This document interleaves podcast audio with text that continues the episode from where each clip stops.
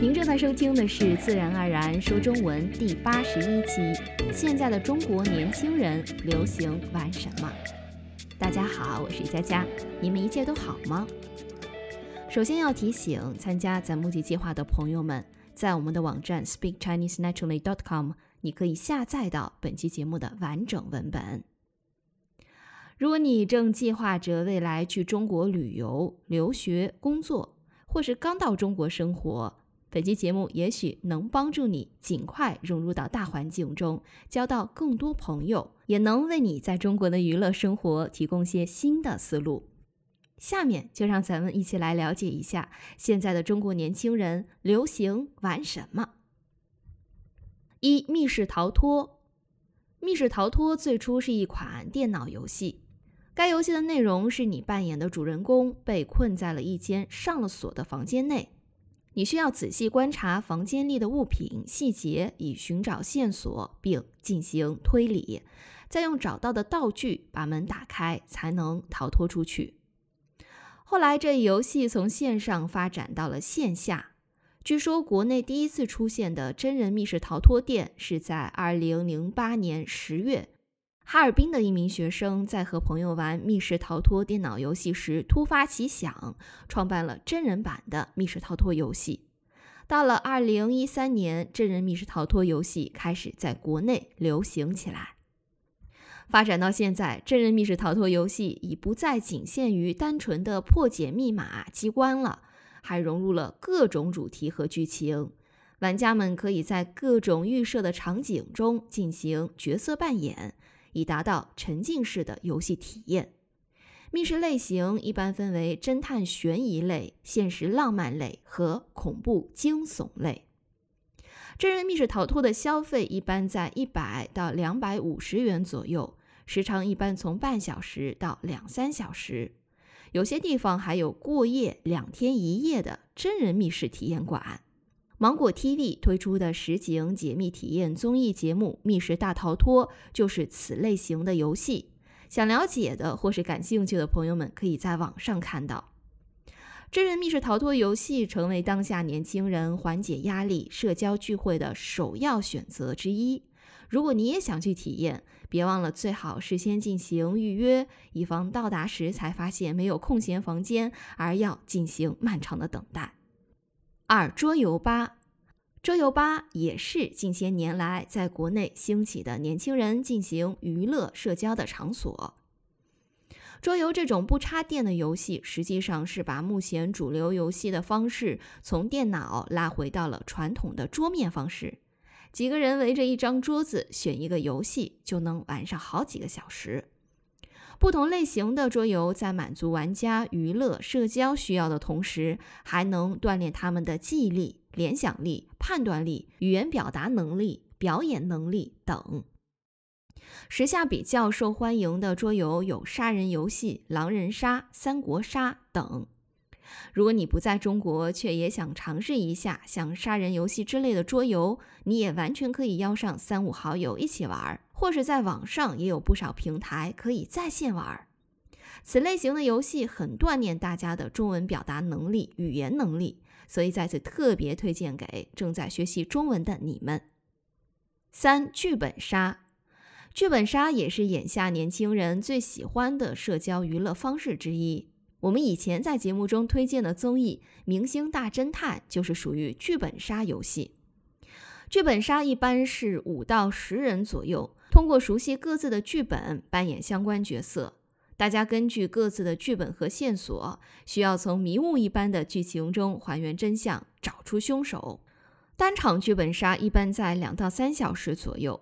剧本类型分为硬核推理、情感欢乐等，故事背景有现代、古风、民国，甚至架空。一些店家为了让玩家获得沉浸式的体验，还提供契合剧本的服装、道具和音乐等，甚至搭建实景，由工作人员扮演角色，演绎剧情。剧本杀店一般按照人数或形式收费。玩一次剧本杀的消费一般在五十到五百元间不等。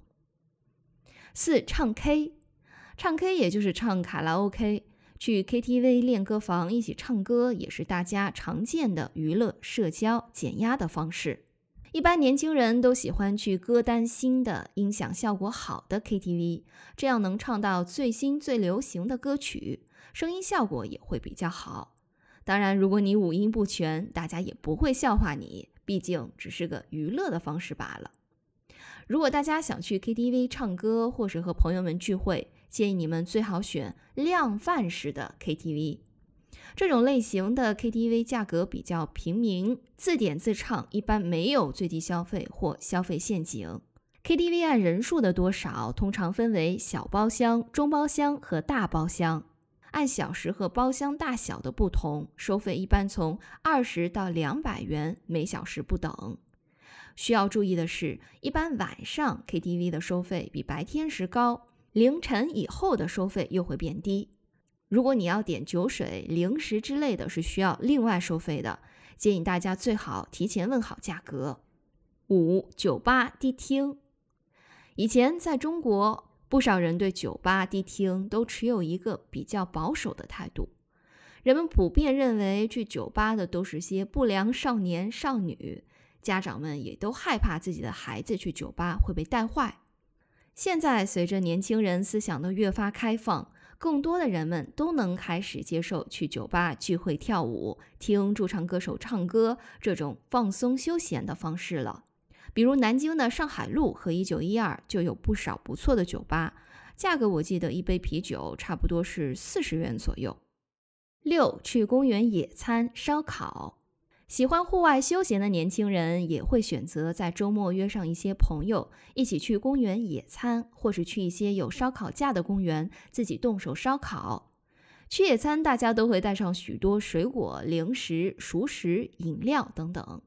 去烧烤，有些公园只收租用烧烤架的钱，而你可以自带生肉、蔬菜之类的。还有些公园烧烤架供你免费使用，但你不可以自带食物。这个事先大家还得了解清楚了再去。七、室内运动馆，室内运动馆近几年也在全国流行起来，像室内蹦床馆、室内攀岩馆、室内射箭馆、室内卡丁车，这些都深受年轻人的喜爱。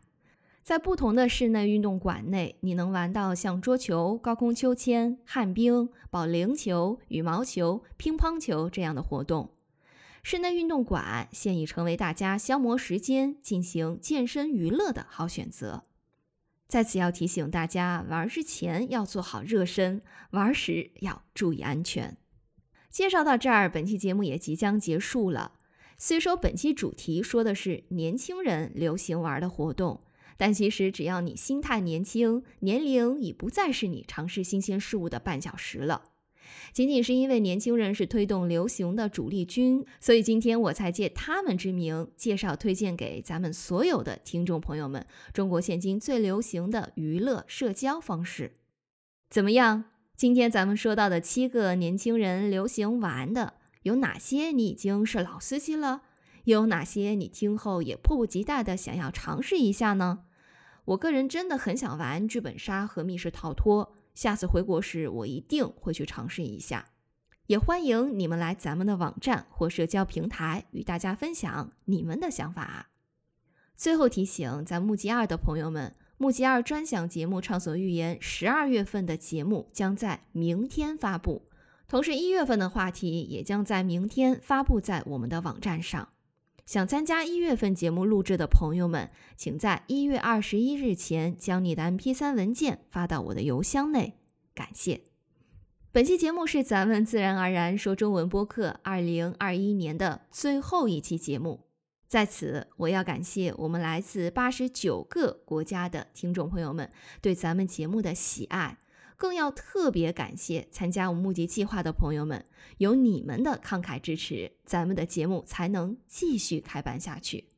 还要特别感谢那些在社交平台上给咱们五星好评、点赞、转发和推荐的朋友们，你们在坚持学习的同时，也帮助了更多那些想流利说中文却还没找到正确方法的朋友们，发现了咱们的播客。有你们真的很幸福。下期节目我们来说说二零二一年度十大流行语，喜欢这一主题的朋友们千万别错过了。二零二一，感谢你的陪伴。最后，祝你和家人跨年愉快，二零二二年能有一个好的开端。咱们明年见。